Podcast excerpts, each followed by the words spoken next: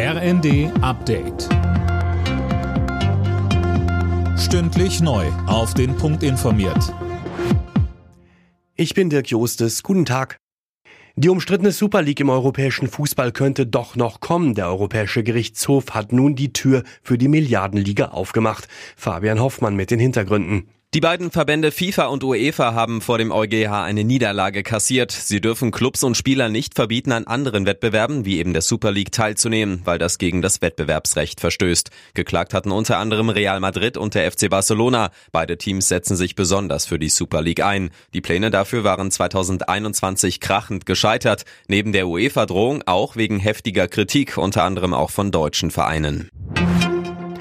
Anfang Januar drohen ja wieder Bahnstreiks und die sollen bis maximal fünf Tage am Stück dauern. Das kündigte GDL-Chef Weselski in der Rheinischen Post an.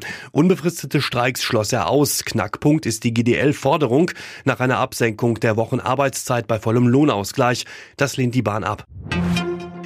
Bundesinnenministerin Nancy Faeser befürchtet, dass es an Silvester wieder zu Krawallen kommt. Sie sorgt sich im Interview mit dem Redaktionsnetzwerk Deutschland vor blinder Wut und sinnloser Gewalt, zum Beispiel gegen Polizisten oder Rettungskräfte, wie vergangenes Jahr etwa in Berlin.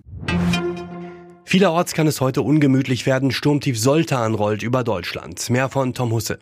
Der deutsche Wetterdienst warnt vor einer Sturmflut im Norden und Nordwesten. An den Küsten drohen Hochwasser und Windstärken der Stufen 11 und 12. Wer sich draußen aufhält, sollte also besonders aufpassen. Es wird auch vor umstürzenden Bäumen und herabfallenden Ästen gewarnt, die dann auch zu Problemen im Reiseverkehr rund um Weihnachten führen können.